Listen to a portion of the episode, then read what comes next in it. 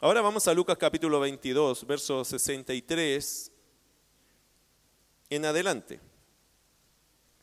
Interesante, hermano, lo que viene, porque estamos llegando a un momento, eh, uno de los momentos más crudos, más difíciles, más terribles en los relatos de los evangelios.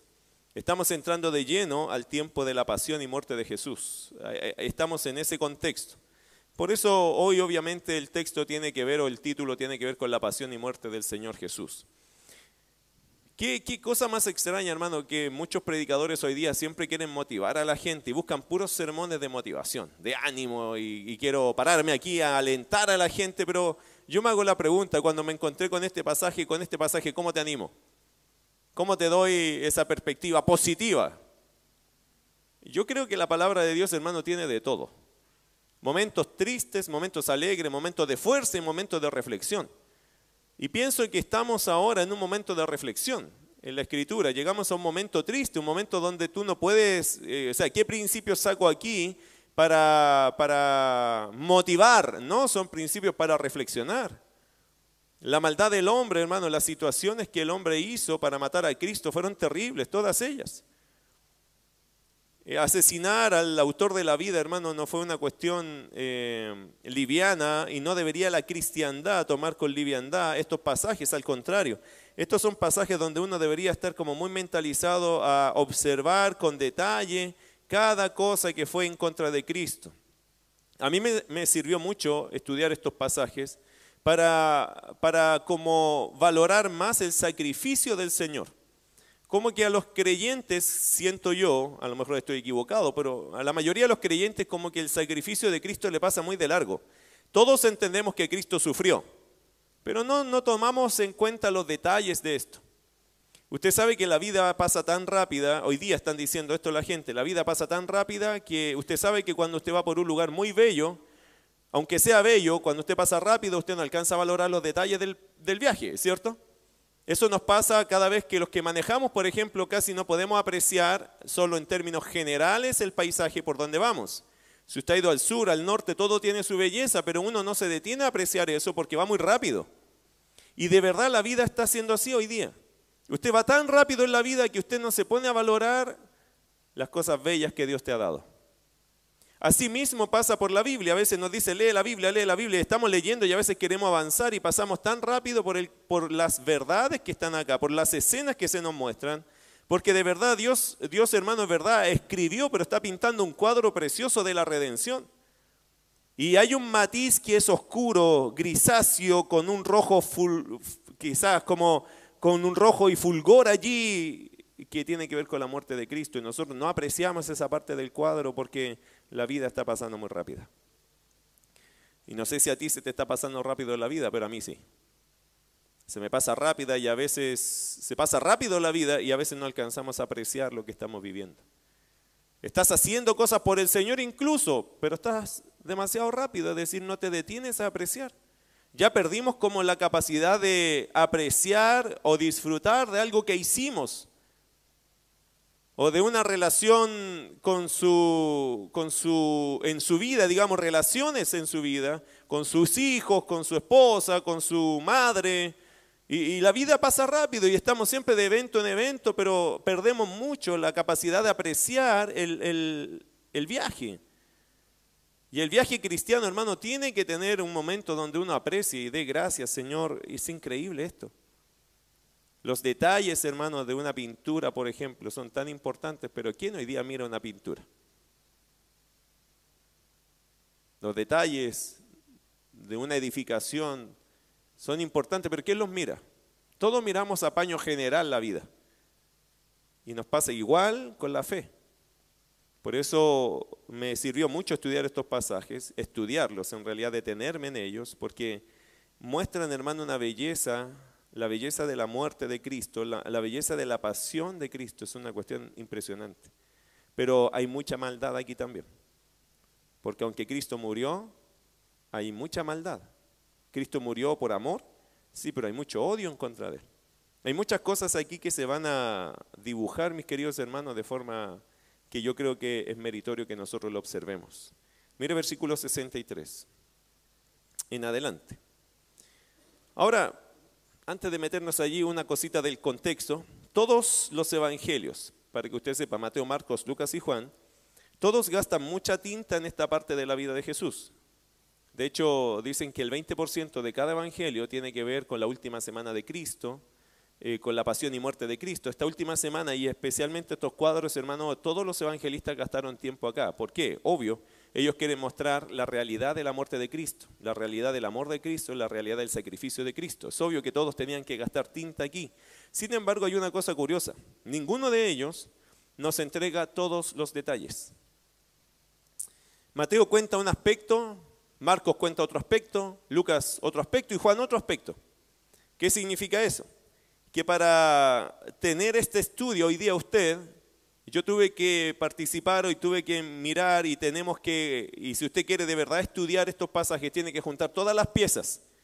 Este de verdad, aquí hay que juntar todas las piezas para lograr tener un cuadro completo. Si quiere la pintura completa va a tener que obtenerla de todos los evangelistas, porque todos los evangelistas hablaron de este sacrificio, todos los evangelistas hablaron de este sufrimiento, pero ninguno de ellos pintó todo el cuadro completo y quizás lo hicieron así para que todos nosotros nos diéramos la tarea de recoger los pedazos y juntar y hacer esta pintura completa.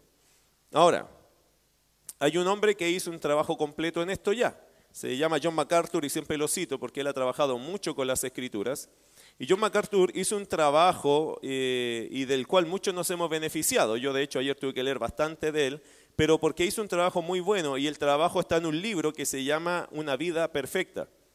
Eh, si usted lee ese libro, hermano, tiene la armonía de los evangelios, relata la historia completa del Señor Jesús, pero poniendo cada pasaje en su contexto, ordenando la historia y la cronología. Ese libro yo creo que es una de las mejores obras para un estudiante, para uno que quiere entender cómo es la vida, cómo fue la vida de Jesús de principio a fin en este mundo.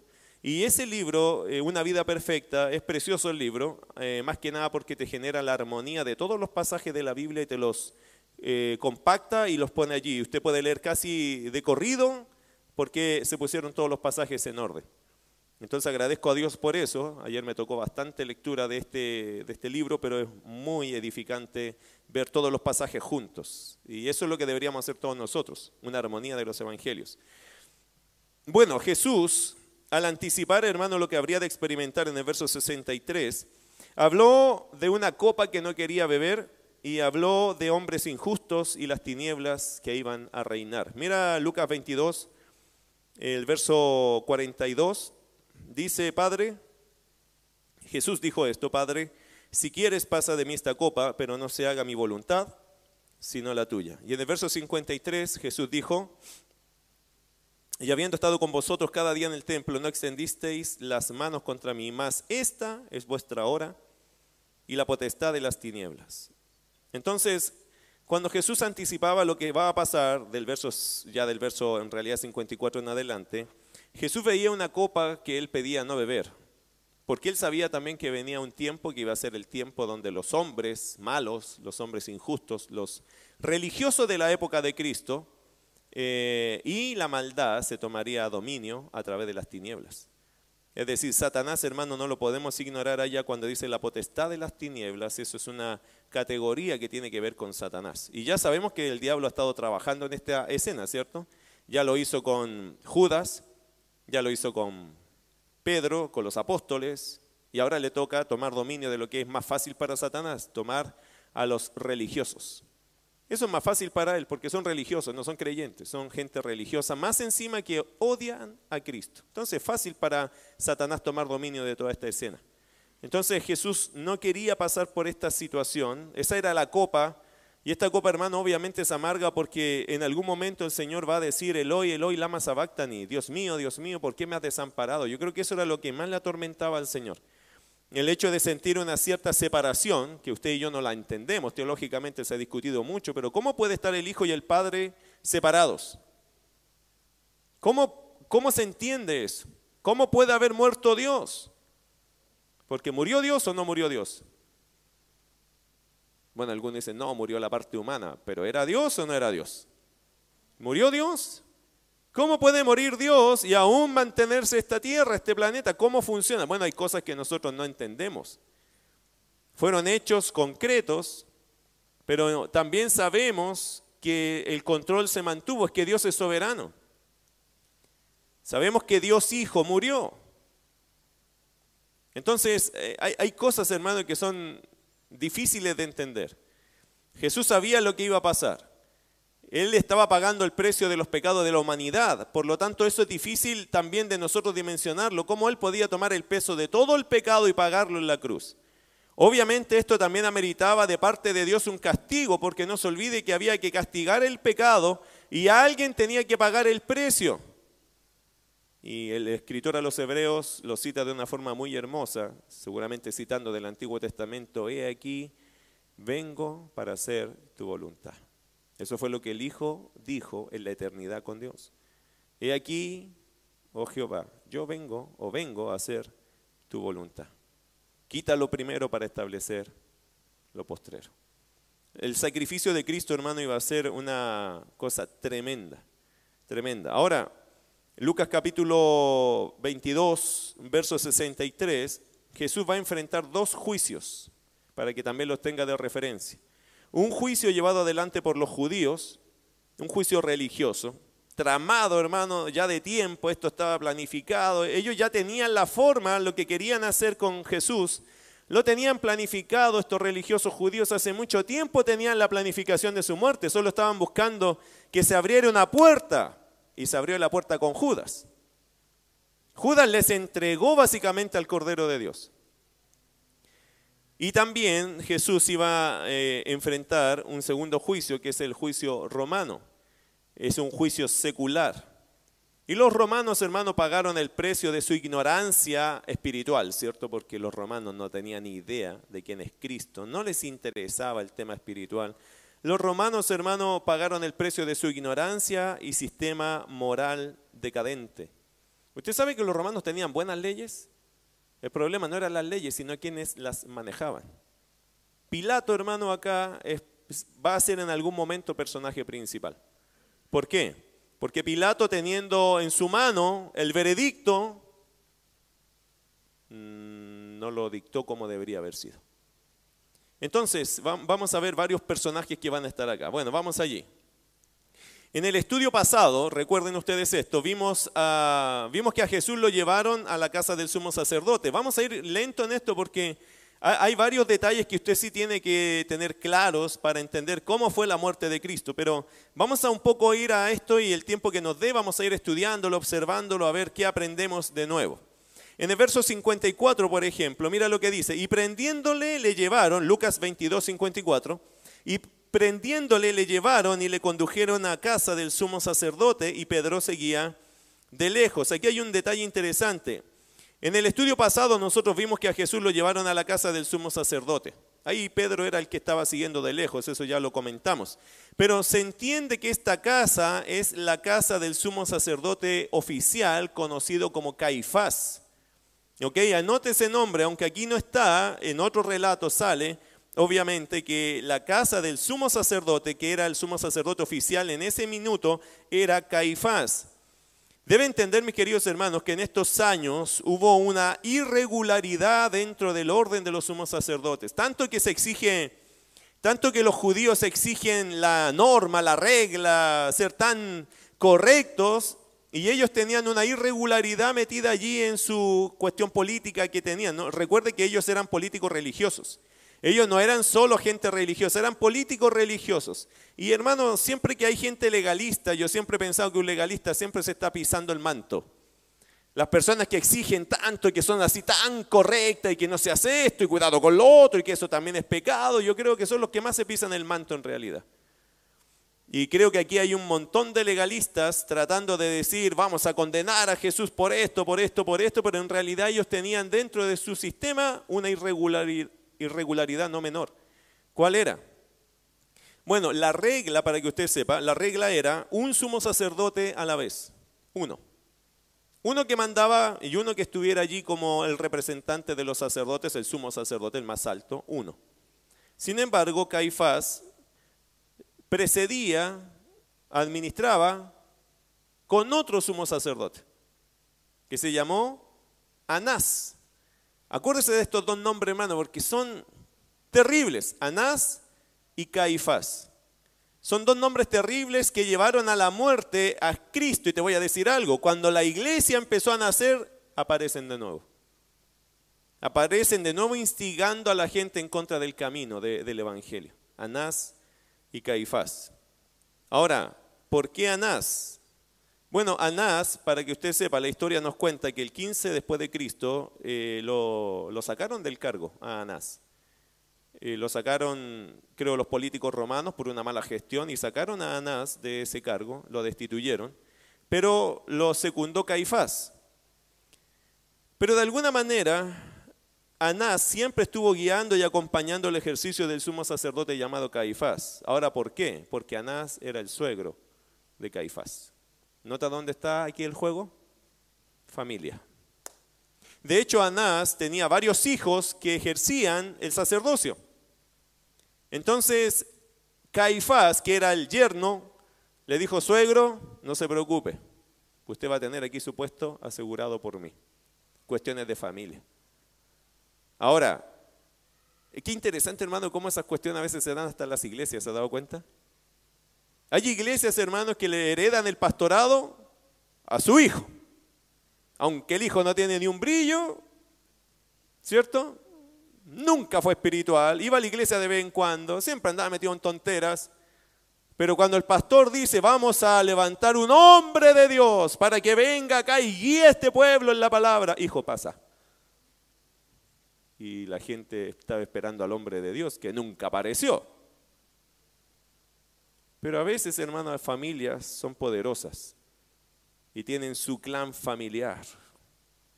Y lo que hacen, sinceramente, es acomodar a su familia para que le sigan dando el sustento. ¿Para qué vamos a darle más vuelta al asunto? ¿Cierto? Y es una gran decepción hacer eso. Siempre lo he dicho, mis queridos hermanos, que Dios no hereda ministerio, Dios levanta hombres. Dios levanta hombres. Si mi hijo un día, alguno de mis hijos llega al pastorado, yo voy a ser muy honrado, pero él tendrá que demostrar que es un pastor. Un llamado de Dios tiene que ser evidente. No a mí, como papá, porque yo como papá los puedo ver preciosos, a mis hijos los mejores. No, ustedes, la iglesia tiene que ver que ellos son pastores, ¿o no? Aunque no creo que ellos están pensando en ninguna manera o medida en meterse en esto. Quiero que sean buenos servidores de Dios, eso sí. Pero hermano, los ministerios no se heredan. Dios llama, Dios levanta. Yo no puedo acomodar a mi familia, no, el Señor me llama a mí, a mi esposa, a mi familia, nosotros estamos sirviendo al Señor, pero no se heredan estas cosas, a menos que la iglesia lo pida, que esas personas, porque son llamados de Dios, los reconocen. Acá no, Anás y Caifás, ¿qué hicieron? Bueno, Anás se salió tranquilo, ¿por qué? Tengo a mi yerno ahí tranquilo, si yo voy a seguir acá. Además tengo un montón de mis hijos, creo que tenía como cinco hijos más, todos metidos ahí en el ministerio. Entonces él estaba asegurado. ¿El problema cuál es? Es que él seguía dando consejos y la autoridad de Caifás y de Anás era competente, era casi igual, porque nunca lo sacó ahí del, del circuito. Interesante, era una irregularidad, eso no se permitía en Israel supuestamente, pero ellos lo hicieron. ¿Por qué? Porque hermano, a veces decimos ser tan así correctos pero en realidad no lo somos. Somos de conveniencia, nos gusta la conveniencia, nos gusta acomodarnos a la conveniencia y eso es falta de carácter íntegro, ¿cierto? Hay que hacer las cosas como se supone que dijimos que la íbamos a hacer. Bueno, interesante. Anás fue el primero en interrogar a Jesús, para que usted sepa. Aquí en el verso 54 a Jesús ya lo habían derivado a dónde? A Caifás. Pero el primero, para que usted lo sepa, la historia de esta pasión y muerte, el primero que tomó a Jesús para interrogarlo fue Anás, el sumo sacerdote, que el ex sumo sacerdote. Ahora Anás sabía una cosa.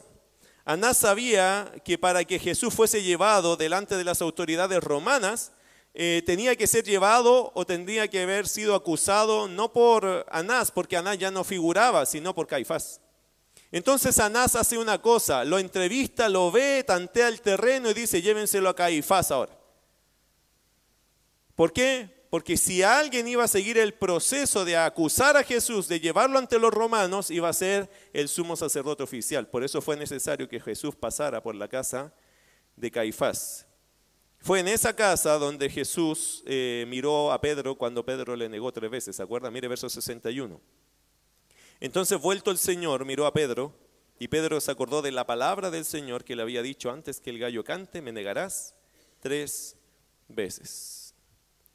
Interesante hermano porque aquí cuando dice el texto, estaba mirando ese pasaje otra vez, cuando dice miró a Pedro, esa palabra miró, son esas miradas fijas. ¿Te has dado cuenta que a veces por una u otra cosa hay gente que te queda mirando como para comunicarte algo? ¿Te ha pasado alguna vez eso? A veces la señora te queda mirando, ¿cierto? Con esos ojos así como...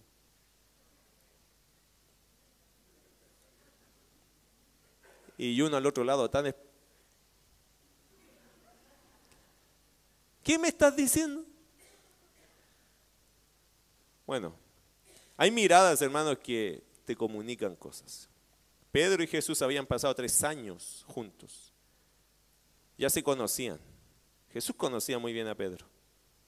Jesús le había dicho a Pedro, Pedro, tú me vas a negar, y Pedro había rejurado que no. Y fue esa mirada diciendo, Pedro, si yo te lo dije, esto está pasando, Pedro, esto es real. Este es el tiempo de lo que te anuncié hace tanto rato. Y esa mirada para Pedro fue, hermano, impactante. Tanto así, que mira el verso 62, y Pedro saliendo fuera, lloró amargamente. Un día vamos a llegar a discutir por qué Pedro y Judas fueron distintos. Porque si usted lee otro relato, justamente cuando Pedro está llorando acá, Judas dicen que está entregando la, plata diciendo, eh, ¿se acuerda que Judas vendió a Cristo pero también después devolvió el dinero? Judas hermano fue a devolver el dinero. Y dijo, no, no, yo entregué sangre inocente, ahí está la plata. Y la gente que le dijo, los sumos sacerdotes y los religiosos que le dijeron, este no es problema nuestro, allá tú. Si te sientes mal, arréglatela solo. Gracias por el favor que nos hiciste. Ahora ándate. Esa es tu plata. Y él llegó, la tiró ahí y se fue. Y después se ahorcó, se suicidó. Interesante. Uno lloró amargamente y el otro se suicidó. Uno se fue al cielo y el otro al infierno. Y muchos dicen que fue porque se suicidó. No, hermano, el suicidio fue un efecto de un razonamiento equivocado. Y Pedro volvió a los caminos del Señor, ¿o no? ¿Nota que hay una diferencia entre una tristeza y la otra? Entre una llorar y otro hay una gran diferencia. Uno fue a Cristo y el otro fue a sus propias tristezas y penas. Uno se enfocó en el Señor y otro se enfocó en sí mismo. Uno volvió al Señor y el otro se suicidó. Son frutos distintos porque es una tristeza distinta. Usted y yo, hermano, pasamos exactamente por los mismos cuadros. A veces lloramos, pero no es por arrepentimiento, es por remordimiento, ¿cierto? Lloramos porque nos sentimos mal por nosotros. El enfoque somos nosotros. Y a veces lloramos porque el enfoque es el Señor porque hemos ofendido al Señor, porque nos duele lo que le hemos hecho al Señor. Y eso te va a dar como fruto ser más fiel al Señor, estar más en comunión con el Señor. Pero el otro va a dar un fruto solo que me deprimo, que me siento la víctima, que soy más egocéntrico, que nos, porque tampoco termina siendo más espiritual aquí, te terminas alejando incluso del Señor. Póngale ojo a sus tristezas. ¿Cuáles son las motivaciones que te hacen estar triste? Y como el ser humano es egocéntrico, tiende, hermano, tendemos a qué? A enfocarnos en nosotros. Porque si nuestras tristezas fueran porque hemos afectado al Señor, seríamos muy espirituales, muy cercanos. Pero la mayoría de las veces nuestras penas son por nosotros, por mí. Y eso es un sentimiento egocéntrico que te lleva como fruto. Bueno, a Judas lo llevó a qué? Al suicidio. A otros los puede llevar a la depresión. Y así, a la baja autoestima le llaman algunos. Bueno, pero no son frutos espirituales.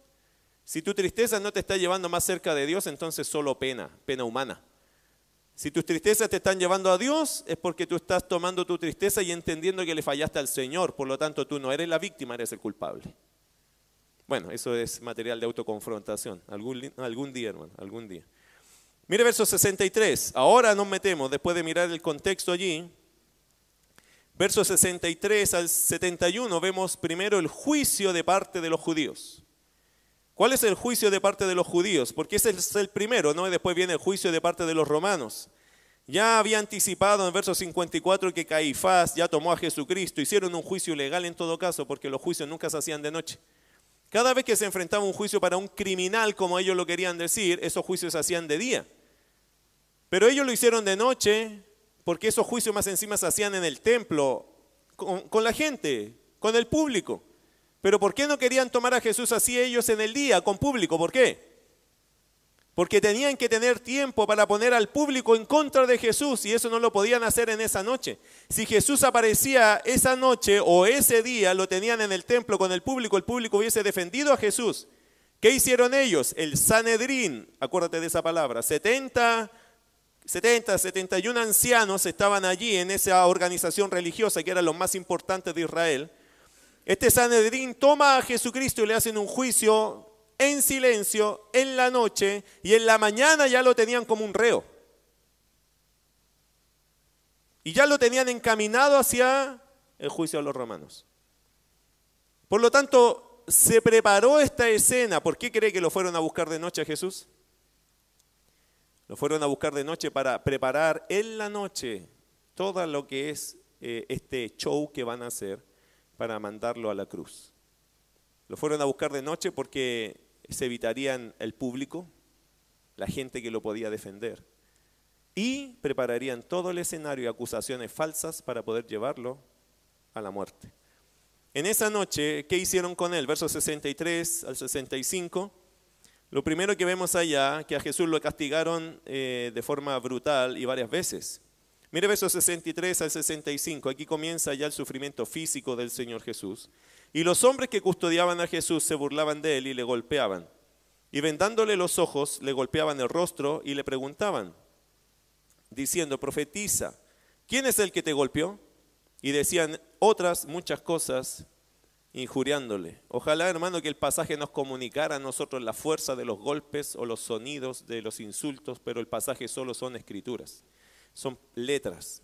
Pero este pasaje, hermano, habla de varias cosas. Por ejemplo, eh, esto realmente, si usted lo valora y se detiene un poquito a admirar el pasaje, a mirar el brillo del pasaje, te vas a dar cuenta que es un tipo de tortura humana. ¿Qué hay aquí? Burlas, que son las cosas que hoy día la gente reclama, ¿cierto? Si se estuvieran burlando de tu hijo en el colegio, ¿cómo le llaman a eso? Todos sabemos que eso es una ofensa, ¿o no? Todos sabemos que eso es una humillación. Ahora, incluso hoy día, hermano, se defiende hasta el delincuente. Bueno, a Jesús nadie lo defendió y pasó por una cantidad de burlas de una forma increíble. Segundo, golpes, porque ahí estaba, dice verso 63, se burlaban de él y le golpeaban. Quiero que entienda, Jesús era hermano de carácter humilde de corazón.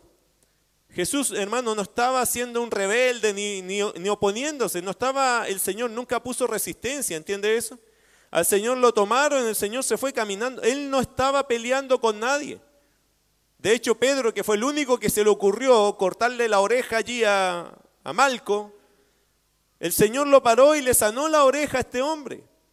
El Señor es un hombre de paz de diálogo, de poder decirle la verdad y mirar a los ojos a la gente, pero era un hombre tierno a la vez. Él no era una persona prepotente.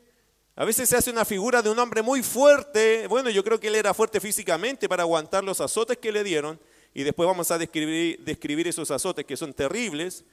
Él tiene que haber sido físicamente alto, fuerte, fornido, probablemente porque él tenía un trabajo de carpintero. Muchos comentan que Jesús tenía mucha fuerza y tiene que haber tenido mucho aguante. Pero él como persona era una persona tierna.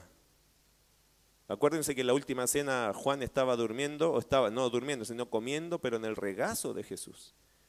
Persona de piel, cariñosa. E, él no era una persona, hermano, brusca. De hecho, Pablo dice que la ternura de Cristo está en vosotros.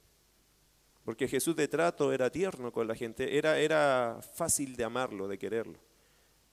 Él no iba a oponer resistencia, por eso Jesús dijo, yo estuve en el templo y siempre me escucharon, pero allá ustedes no me tomaban, pero aquí me están tomando preso y esto es para que se cumpla lo que ustedes quieren hacer. Y la potestad de las tinieblas con ustedes.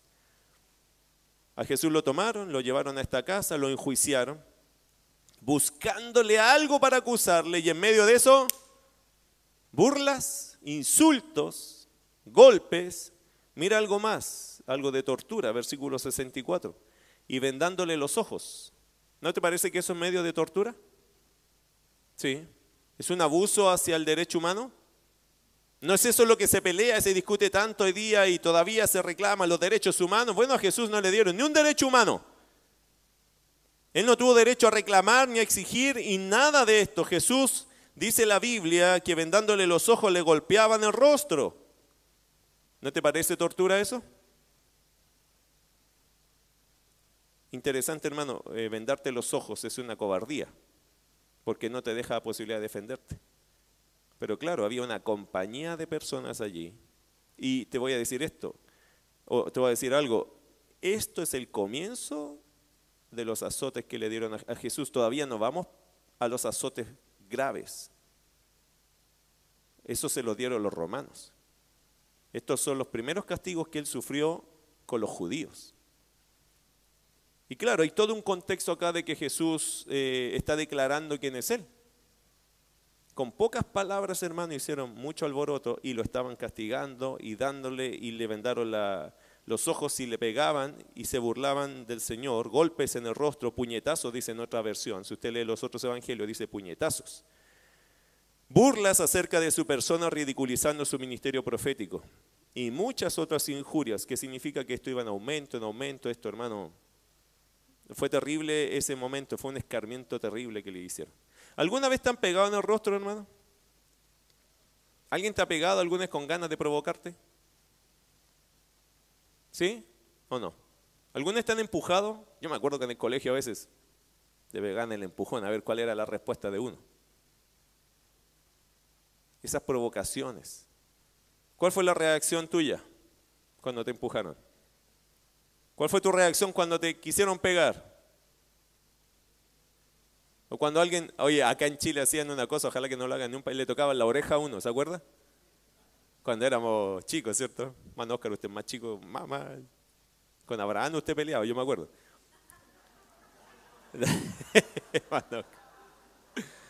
eh, ¿Ustedes se acuerdan cuando éramos chicos que alguien matón, uno de los grandotes, te tocaba la oreja? O sea, cuando te hacían eso, ¿qué era? Te tienes que parar y pegar nomás. O te pegas o no le pegas, pero es que no te puedes quedar. Y a todos, no sé si a ti te pasaba cuando pasaba uno y tú te sacáis la cuenta, le podré pegar a este. Pero hacerte eso aquí, en algún punto, en algún momento de nuestra historia cultural, eso fue como una ofensa terrible. Nadie hacía eso acá. El que lo hacía no sabía con quién se estaba metiendo. A algunos le fue bien y otros mal, pero son actos provocativos. Todo lo que le hicieron a Cristo aquí, hermanos, son actos provocativos.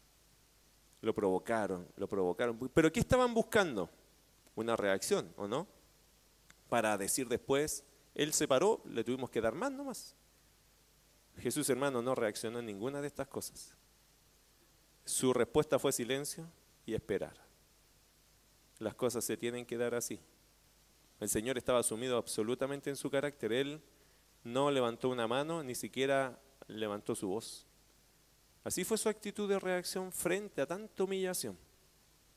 Porque a todo esto aquí estamos hablando de los mismos, de los iguales, de personas que él veía siempre, que lo conocían, de gente que trataba con él todos los días. Bueno, versículo 66. No solamente, hermano, esto fue un tipo de tortura humana, también fue un tipo de circo, buscando algo como acusarle. Y esto es muy gracioso, no, no gracioso, ridículo ridículo. Estaban buscando a Jesús acusarlo de algo, tomarse de alguna palabra y no encontraban nada y se armó un circo en realidad. El sumo sacerdote fue el payaso más grande que hubo en este circo. Mire lo que dice versos 66 al 71. Cuando era de día, se juntaron los ancianos del pueblo, los principales sacerdotes y los escribas y le trajeron al concilio. Hermano, el concilio era un lugar serio, un lugar donde se hacían juicios serios, donde se evaluaban cosas serias. Y estaban llevando a Jesús a un escenario que, entre paréntesis, para la acusación que le tenían era un escenario demasiado grande para, para lo que estaban ellos queriendo lograr. Pero claro, le tenían que dar a este circo un sentido de seriedad, de, de celo por Dios, de, de algo sublime, de, de, ofensa a la santidad. Tenían que darle a este circo como un carácter, un maquillaje de algo serio. Y lo llevaron al concilio, estaban los sumos sacerdotes, estaba el, el Sanedrín, allí estaban los, como dice el texto, los principales sacerdotes y los escribas. Hermano, mire, llevaron a la cámara alta, la baja, la media y la que no existe, la llevaron a todas allí. Congregaron a todas las personas supuestamente importantes del pueblo porque le querían dar un carácter a esto de seriedad. En realidad la acusación era una ridiculez. ¿Por qué? Mire Juan 18:31. Juan 18:31. Es serio para Cristo, obviamente para el Señor, porque lo iban a llevar a la cárcel, o sea, lo iban a llevar a la muerte. Pero no era seria la acusación en el hecho de que no tenía peso, porque era ridículo lo que querían hacer, porque era un circo. Juan 18:31 nos informa algo interesante. Bueno, perdón, no lo voy a llevar a Juan, eh, Marcos, perdón, Marcos capítulo 14, después lo voy a llevar a eso. Marcos capítulo 14, verso 53 en adelante. Marcos 14, 53 en adelante. Escucha esto. Trajeron pues a Jesús al sumo sacerdote y se reunieron todos los principales sacerdotes y los ancianos y los escribas. Y Pedro le siguió de lejos hasta dentro del patio del sumo sacerdote y estaba sentado con los alguaciles calentándose al fuego. Y los principales sacerdotes y todo el concilio, mira esto, todos buscaban testimonio contra Jesús para entregarle a la muerte. ¿Qué dice el texto? No lo hallaban. ¿Sabe qué? Juntaron a un montón de gente, todos contrarios, todos queriendo decir algo, pero no encontraban nada. Ni siquiera entre ellos que tenían toda la intención de acusarlo, no hallaban nada de qué acusarlo. Oye, sí, este hombre tiene que morir porque... ¿Por qué? Dilo tú. Porque... Tú dilo mejor. Sí, yo creo que tiene que morir porque... No, dilo tú mejor. Y, hermano, no tenían a nadie. Y Jesús callado ahí, golpeado, trasnochado, en silencio. Los miraba a todos. Tú te, vamos a acusar y te vamos... ¿Pero por qué? Acúsenme. ¿Pero de qué? ¿De sanar a un ciego? ¿De darle vida a un muerto? ¿De resucitar el hijo de la viuda? ¿O de darles pan? O de sacar un demonio. Díganme, ¿de qué me van a acusar? Su silencio hablaba, hermano. Y el silencio de ellos también acusaba sus propias conciencias, que no tenían nada. Dice el texto que no hallaban nada de qué acusarle. Mire verso 56, se pone peor el circo. Porque muchos decían falso testimonio contra él, mas sus testimonios no concordaban. ¿Da cuenta eso? Dice, no, yo tengo de qué acusarlo. Y después salía otro y decía algo totalmente cruzado de lo que están, eh, ni siquiera los testimonios cuadraban. Interesante, hermano, que esto fue un circo. En realidad fue un circo, una ridiculez que hicieron personas que se creen muy inteligentes, personas que se creen espirituales, personas que querían, que se supone que ministraban a un pueblo para llevarles a Dios. Y no era así. Y no era así. Entonces, interesante hermano, un circo que la gente maquilló como algo serio. Mira versículo 57. Entonces levantándose unos, dieron falso testimonio contra él diciendo, nosotros le hemos oído decir, yo derribaré ese templo hecho a mano y en tres días edificaré otro sin mano. Pero ni aún así concordaban en el testimonio. ¿Se acuerda que Jesús dijo alguna vez algo así? Pero esto es igual, hermano, que las fake news de hoy día, ¿cierto? Yo el otro día di una noticia falsa acá, que la candidata evangélica quedó y nunca quedó. Mi esposa me mandó esa foto, y le voy a echar la culpa a ella, no, pero ella fue la culpable. Me mandó la foto y me dijo, mira, quedó. Nunca leyó ella la noticia. Solo vio el título y con eso interpretó todo lo que decía. Yo le digo, no me mandes cosas así porque después yo doy las tremendas noticias, son todas falsas. Eso fue falso. Nos puede pasar a veces, bueno, no teníamos una intención de mentir, pero mentimos. Estos tenían toda la intención de mentir y mintieron. ¿Qué hicieron ellos? Mezclaron cosas que Jesús dijo y las pusieron en contra. Eso es igual, hermano, que en las noticias de hoy día. Hay gente que, los periodistas, usted sabe que mucho periodismo es falso. Porque te ponen un título y después te explican que es una cuestión totalmente distinta de lo que te querían decir. Te querían vender el diario nomás. Y aquí están haciendo lo mismo, están manipulando la información para acusar a Jesús de algo. Jesús sí dijo que destruyan este templo y yo lo edificaré en tres días, pero estaba hablando, dice el texto, de su cuerpo. No del templo ese, ese templo Jesús profetizó que, que no iba a quedar piedra sobre piedra. Eso, es otra cosa y se cumplió eso en el año 70. Entonces estas personas, hermanos, estaban tratando de acusar a Jesús de alguna forma. Y ahí apareció ese testigo diciendo algo del templo. Entonces, ah, ya tenemos algo entonces del templo. Entonces a Jesús lo podemos acusar porque como que va en contra de nuestro templo. Pero no hay nada concreto, o sea, es una tontera, porque en realidad, como, si no pasa, no, no, no, no es real. Es una suposición. Cualquiera podría decir, ah, yo también voy a votar esta casa y la voy a levantar en cuatro días, pero ¿qué es eso? Nada. Cualquiera puede tener opiniones y no tiene ningún peso, pero en este caso todo sumaba para tratar de llevarlo a la cruz. Ahora, mira qué interesante. Por eso digo que el payaso más grande de este circo fue el sumo sacerdote. Mira versículo 61. A versículo 60. Entonces el sumo sacerdote levantándose en medio, preguntó a Jesús diciendo, ¿por qué se levanta el sumo sacerdote? Acuérdense que los sumos sacerdotes siempre estaban sentados. Señal de autoridad, de control, delante de una reunión. Él es la autoridad, él está en control. Pero al ver el descontrol que se le estaba formando, ¿cuál era el descontrol? No tenemos nada que acusar a este hombre, se nos está arrancando el, pez, ¿cierto? Lo queremos agarrar, lo tenemos aquí, Queremos matarlo, pero ¿cómo lo hacemos? Y todos ustedes que vinieron a esto no tienen ni una acusación legal, algo comprobable, algo para llevar al siguiente paso. Entonces el sacerdote se metió a él y lo entrevistó directamente a Jesús. ¿Y qué le dice? Versículo 60. Entonces el sumo sacerdote levantándose en medio preguntó a Jesús diciendo, ¿no respondes nada? ¿Qué testifican estos, estos contra ti? Y Jesús, ¿qué iba a responder, hermano, así? ¿Y qué quieres que te diga?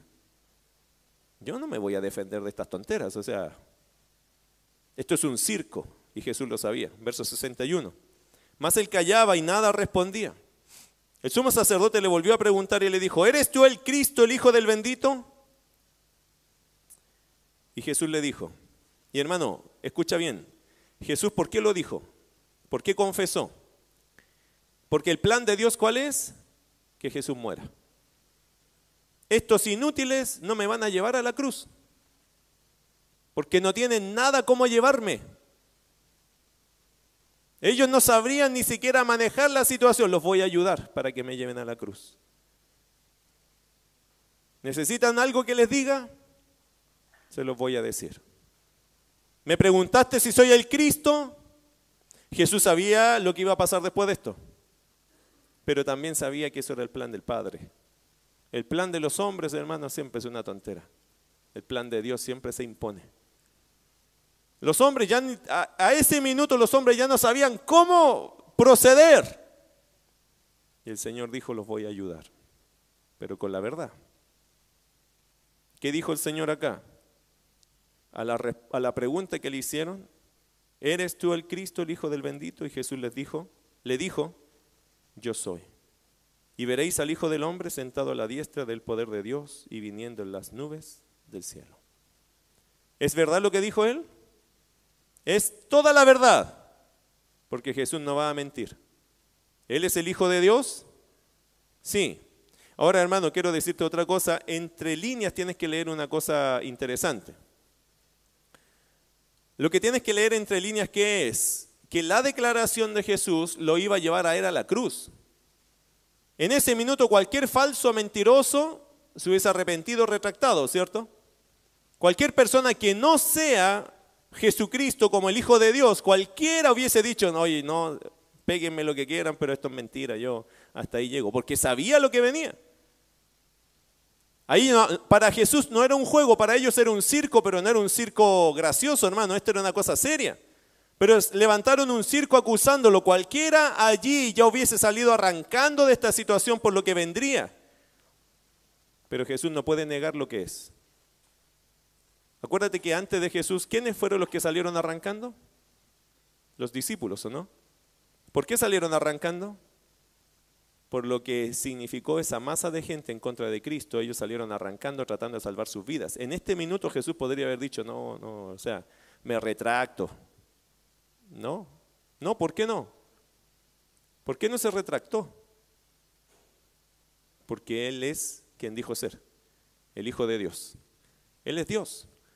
Versículo 62, Jesús lo dijo, verso 63, entonces el sumo sacerdote, rasgando su vestidura, oh, qué piadoso el hombre, ¿no? Qué piadoso el sumo sacerdote. Rasgando su vestidura, dijo, ¿qué más necesidad tenemos de testigos? ¿Habéis oído la, blasfemia? ¿Qué os parece? Y todos ellos le, le condenaron, declarándole ser digno de muerte. Y algunos comenzaron a qué? A escupirle y a cubrirle el rostro y a darle de puñetazos y a decirle profetiza. Y los alguaciles le daban de bofetadas. Nota que lo que acabamos de leer tiene que armonía con lo que leímos poquito antes. Ahora, algunos detalles, hermano, para que usted sepa. El sumo sacerdote tenía prohibido romperse las vestiduras, ¿sabía usted eso? Pero ¿de dónde sacaron la idea de rasgar las vestiduras? Usted sabe que los sumos sacerdotes tienen una vestidura, un atuendo en particular. Y ellos lo, cuando lo rasgan así, eso no lo podían hacer. No, no tenían permiso para hacer eso según la Biblia, pero hay una tradición en los judíos que se armó en los años, ¿cierto? Tradiciones rabínicas que le llaman el Talmud. Y en el Talmud dice que ellos tenían permitidos, permitido hacer ese acto de rasgar sus vestiduras cuando se encontraran con una blasfemia. No se ciñeron a la palabra, se ciñeron a sus tradiciones. Otra vez brota aquí el legalismo como más importante sus leyes que la ley de Dios. Otra vez se nota su costumbre por sobre la palabra de Dios. Entonces, ¿qué hace el sumo sacerdote? Dramático, ¿o no? Él tiene que darle peso a las palabras de Jesús, tiene que hacer que estas palabras sean de verdad como que impactan. Entonces, ¿qué hizo él? Como era su circo y era su show, rompe sus vestiduras y hace que esto tenga un tenor muy serio para los demás, que eran los que seguían al sumo sacerdote. Y después le pregunta, ¿qué os parece? Me parece a mí que él está manejando a la multitud. Y claro, rasgó vestiduras. Esto es importante, entonces no, hay que matarlo. Y así provocó este circo la ira hacia el Señor Jesús. En el Sanedrín, váyase a Lucas 23, ahí estamos. En el Sanedrín, queridos hermanos, de esos 70 hombres, había uno que seguro que no estaba de acuerdo con todo este circo que se estaba montando, José de Arimatea. Dicen que José de Arimatea era parte de este Sanedrín y probablemente el único que no participaba o colaboraba de este circo. Pero muchos allí, de estos 70 que se supone que eran hombres espirituales, empezaron a escupir a Cristo. Hermano, Ayer hablaba con mi esposa, ¿te has dado cuenta que, que todas estas cosas son provocativas y humillantes? ¿Alguna vez lo han escupido usted? A mí una sola vez en la vida alguien me escupió. Está muerto, hermano. No.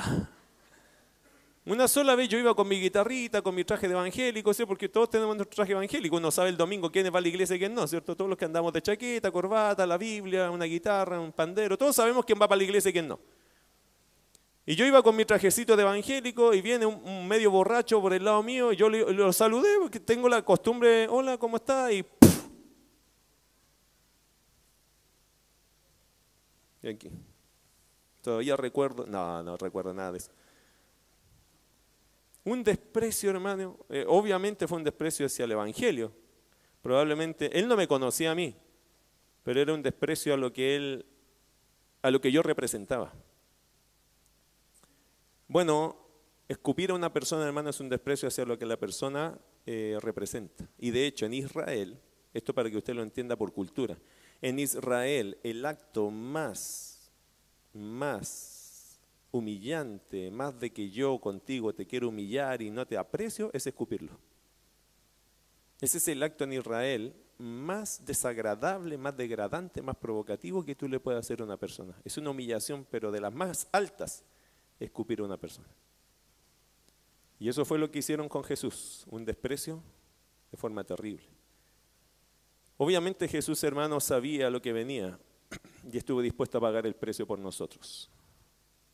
¿Te han provocado alguna vez? ¿Te han humillado? Bueno, el silencio de Jesús nos tiene que ministrar a nosotros. Nosotros, hermanos, representamos algo en esta tierra. Que la gente no la quiere tomar en cuenta lo que representamos, pero nosotros representamos a Cristo y la verdad de Cristo. Esta semana suelo escuchar las noticias en la mañana y con esto termino. Y alguien de los políticos, que no sé quién es en realidad hermano porque no capté el nombre, pero estaban haciendo la polémica porque un político dijo, yo quiero imitar el liderazgo de Jesús. Para mí, mi ejemplo es Jesús. Y hermano, las personas que comunican, ¿cierto? Los que están allí, los micrófonos en las radios, no pueden evitar de decir su apreciación. Y hermano, es una apreciación tan lejana, porque yo escucho eso y yo digo, suena tan lejos a las personas que están aquí, y creo que a través de ellos se interpreta un montón del sentimiento de la gente, que lo encuentran ridículo lo que esta persona dijo, que no tengo idea quién fue, lo insisto. Que parece que hoy día decir, no, yo quiero imitar a Jesús con mi servicio, y de hecho la locutora creo que dijo, bueno, si él quiere hacer eso, está bien por él. Así es el aprecio hacia Jesucristo. No estamos hablando de una locutora, estamos hablando de una persona del mundo, ¿cierto? En el mundo, hermano, el aprecio hacia la persona de Jesús es así. Jesús hoy día, hermano, para la gente no es un tema de conversación. De hecho, es un tema solo de la religión. Para que Cristo llegue a ser el Mesías, también el Salvador de nuestro país, el corazón de un país tendría que cambiar. Y no va a cambiar, hermanos, de otra forma si no sacamos a Jesús del templo, si no sacamos a Jesús de aquí de en medio. Porque Jesús no es parte de una religiosidad, Jesús es el Salvador del mundo. Entonces, en ese aspecto, querido hermano, tenemos que tener muy claro algo, que lo que representa de repente nuestra vida es una religión, pero no deberíamos representar una religión, sino una vida nueva a través de Cristo Jesús. Amén. Que cuando tú vivas tu evangelio, no lo vivas como un religioso, vívelo como la vida, habla con Dios. A mí me encanta la gente cuando dice, ¿sabe qué? Hablé con Dios y ha sido tan lindo esta mañana porque Dios me habló algo, me dio un, pasaje de la palabra. Y gente que lo comunica como si fuera algo natural en ellos. No es que se ponen la chaqueta y el vocabulario le cambió. Porque eso es lo que el mundo ve hoy día, un montón de gente religiosa. Y los religiosos no cautivan, hermano, es lo que le pasa a la gente del mundo. Nos ven y nos ven con pinta de religioso. Y nos tratan como un religioso y nosotros tenemos que demostrarle a la gente que nosotros no somos religiosos, que somos verdaderos cristianos. Y el cristiano, hermano, se destaca por sus buenas obras en Cristo, por su actitud frente a la sociedad. ¿Sí? ¿Y de Jesús el Padre tenía cuidado? Sí, pero le permitió sufrir. Y parece un silencio de Dios allí, pero no te olvides, Dios está al control. Y Dios tiene que estar al control también de tus reacciones, de tus actitudes, sobre todo cuando nos están presionando cuando nos están provocando. Vamos a orar. Próxima semana seguimos estudiando la pasión y muerte de Jesús, pero ahí hay algo importante, hermano, la actitud nuestra. No es solo aprender la injusticia que hubo acá, la inmoralidad, yo diría hasta cierto punto también de los castigos que hicieron, el circo que armaron, el odio que le tuvieron. ¿Por qué? Porque obviamente ellos no creían en Cristo. No te olvides que a veces habrá odio hacia quienes creen en Cristo. Eso, hermano, no es nuevo. Tienes que estar preparado a vivir tu fe. Y a veces pagar las consecuencias. Hay que estar preparado para eso. Sin embargo, creo que la palabra nos deja muy claro a nosotros una sola, un principio, nuestra humildad y dependencia del Dios soberano. Si Dios nos permite sufrir es porque Dios sabe. Dios lo sabe. Él a veces, hermano, va a permitir que estas cosas pasen. Pero también a veces va a ser una página de tu palabra y ver en los evangelios, Señor, la actitud de Cristo frente a tanta injusticia. Obviamente está el mundo desatado en maldad en este pasaje y el Cristo está dispuesto a pagar el sacrificio. Todo por amor a nosotros, pero también, Señor, me encanta ver la actitud de Cristo. Ese silencio, Señor, en medio de que el mundo se vuelve loco en un circo tratando de acusarlo, de sacarlo, de eliminarlo. La actitud del cristianismo, Señor, debería ser igual frente a tanto ataque. Silencio, humildad. Recibir, Señor, a veces lo que entendemos que el mundo nos va a dar, que a veces es un desprecio por lo que representamos, que es un movimiento cristiano o evangélico, como se le llama en este país.